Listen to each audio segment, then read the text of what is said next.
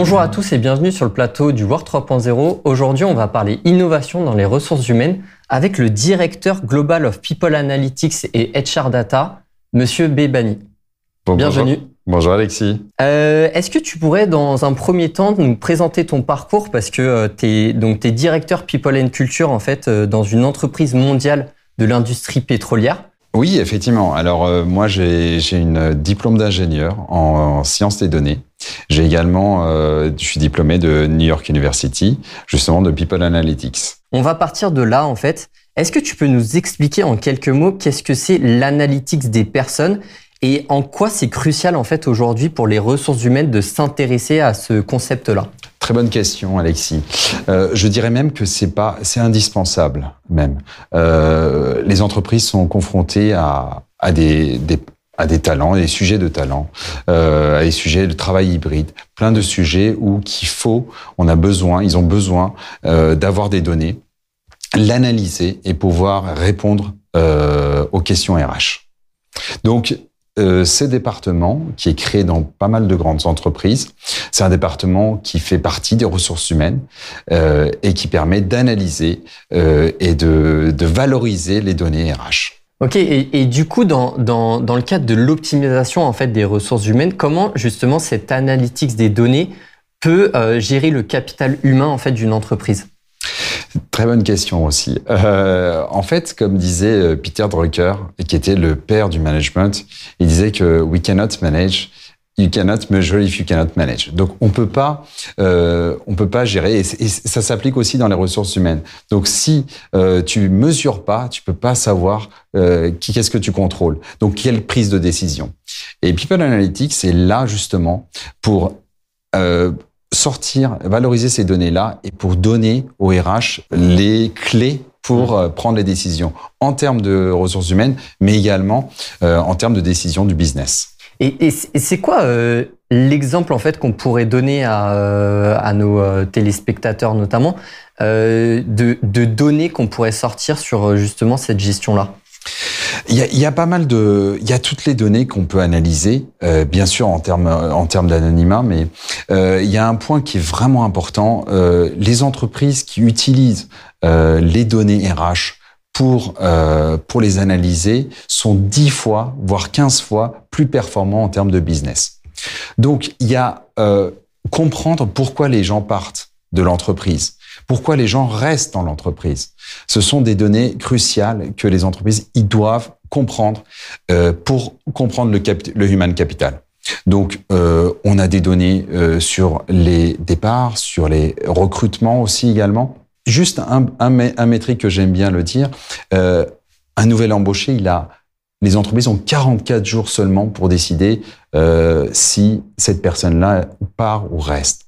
Donc, ces données-là sont cruciales. Donc, on a une large période de temps pour savoir. Donc, analyser ces données-là, comprendre pourquoi les gens viennent chez vous et pourquoi les gens partent chez vous est un élément crucial pour l'avenir de l'entreprise. Alors justement, tu, tu parlais du, euh, un peu du travail hybride. Donc, euh, dans l'actualité, il y a beaucoup d'entreprises qui demandent à leurs salariés de, de revenir au travail, euh, et on est un peu sur euh, bah, le fait de, de, remettre en fait en cause le télétravail. Euh, toi, en fait, comment tu analyses et, et, pourquoi en fait ces grandes entreprises demandent à leurs salariés de, revenir aujourd'hui? Très, effectivement, j'étais il y a deux jours euh, en Lich, qui est un événement euh, majeur de RH, euh, et je parlais justement de cette innovation de retour en entreprise, parce que pas mal d'entreprises demandent aux salariés de revenir. Euh, il faut comprendre les étapes de, de, de ce travail hybride qui n'est pas arrivé comme ça. Le working model était avant, euh, pendant la pandémie, tout le monde travaillait de chez, de chez eux. Pas tout le monde, encore une fois, hein, le, le travail à distance n'est fait que pour certain nombre de personnes. Donc, il y a eu une certaine évolution dans le working model. Il y a eu d'abord les gens qui travaillaient à distance pendant la pandémie, ensuite ce travail hybride, euh, deux jours, voire trois jours.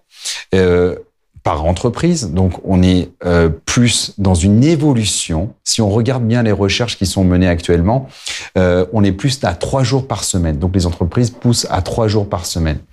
Voire dans la suite, euh, qui, qui, va arriver dans les. Il y a une étude de recherche qui est publiée par KPMG justement. Il disait que dans l'horizon 2026, euh, la plupart des PDG et des CEO pensent faire revenir totalement les, les, employés au bureau. Donc euh, ce qui est important maintenant, c'est de comprendre pourquoi. Et ce pourquoi, justement, c'est fait du fait que quand les gens ils viennent dans les entreprises, il y a l'histoire du, euh, café, du meeting room, etc. pour discussion qui crée de l'innovation. Donc, on est plus performant. On est peut-être plus performant, je dis bien peut-être parce que euh, il y a aussi les défenseurs du travail à distance que je respecte. Mais c'est les entreprises veulent euh, que les équipes arrivent, ils mettent en place des moyens. Ils mettent en place, par exemple, un jour deux jours où toute l'équipe vient au travail, au bureau, euh, pour créer cette innovation, pour créer la productivité.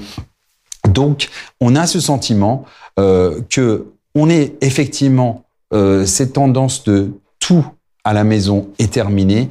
On va vers une tendance vers euh, un peu plus au bureau, de plus en plus vers le bureau, donc on site un peu plus dans les années à venir. Ok, c'est super intéressant parce que donc là, tu parlais d'innovation et le fait de, de, potentiellement être plus innovateur euh, quand on est sur site que, que qu'en télétravail. Euh, justement, sur l'aspect innovation, est-ce que aujourd'hui l'intelligence artificielle peut aider cette innovation-là? Et comment elle peut, elle peut impacter le, les, les RH demain?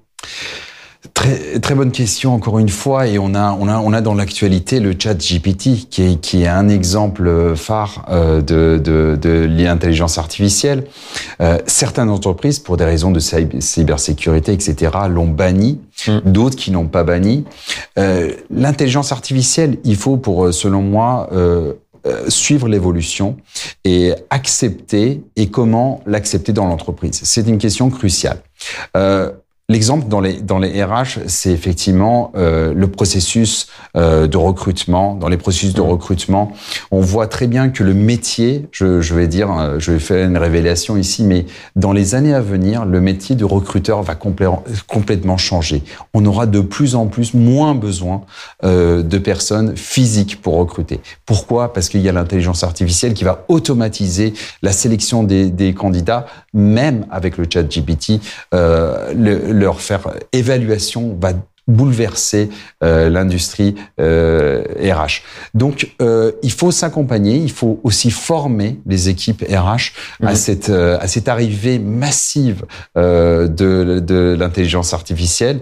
Il faut pas avoir peur, hein. il faut il faut l'accepter euh, et aussi et aussi former les équipes. Et ça, c'est crucial. Et, et est-ce que aujourd'hui un, un chat GPT ou tout autre outil d'intelligence artificielle peut améliorer l'expérience en fait des, des employés oui, tout à fait. Euh, c'est clair et net que l'amélioration euh, va se faire dans le processus, dans les délais. On va avoir moins de délais euh, de recrutement et ça, c'est crucial. Mmh. Une entreprise qui va recruter dans un délai de moins de 30 jours, moins de 40 jours un candidat, bah c'est bien pour sa productivité. Ça va plus vite former les candidats et ça va plus vite euh, aider le business. Donc oui, c'est crucial pour la productivité également, pas que pour la RH. Alors justement, moi, ça me pose une question par rapport à l'éthique aussi euh, qu'on peut avoir avec l'essor en fait de l'analytique des personnes, de de, bah, ChatGPT, euh, enfin ou tout autre outil d'intelligence artificielle. En fait, quelles sont les principales préoccupations pour les RH aujourd'hui dans dans ce cadre éthique? Alors, l'éthique est très importante dans les ressources humaines. Euh, l'éthique intervient, et ce que attendent les, les candidats, c'est l'équité dans le processus d'embauche. Mm. Euh, on sait très bien qu'il faut une justice, une équité, une, dans la diversité également, euh, qui est important. Donc, euh, de plus en plus, ces outils-là doivent respecter ces, ces challenges euh, d'équité. Mais également, ils doivent aussi euh, être non biaisés. Donc, un, un processus sélectif de candidats doit être non biaisé et, éviter euh, les préjugés inconscients. Mmh. Ouais, et puis, euh, enfin, j'essaye de me, de me projeter, et c'est vrai qu'une intelligence artificielle sera plus, enfin, sera moins discriminante potentiellement que, que les humains aussi de demain dans, dans les ressources humaines au final. Exactement, exactement. C'est le but de, de, de ces outils-là qu'il faut. Euh, je, je l'ai dit il y, a, il y a deux, trois ans dans, dans un, sur un plateau.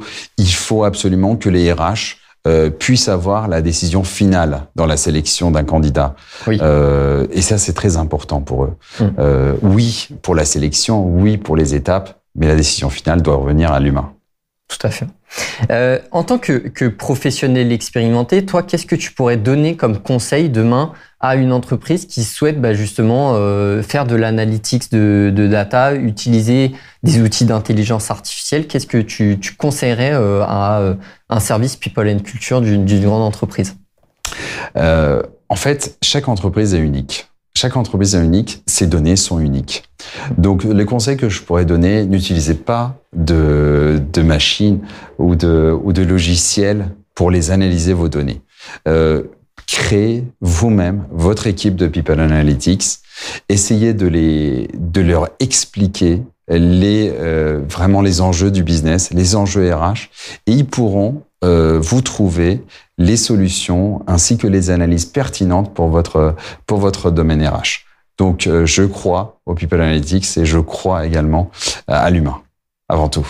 Bah, merci beaucoup. Merci à toi, Alexis. Et quant à nous, on peut se retrouver sur YouTube ou sur LinkedIn pour retrouver toutes les interviews War 3.0.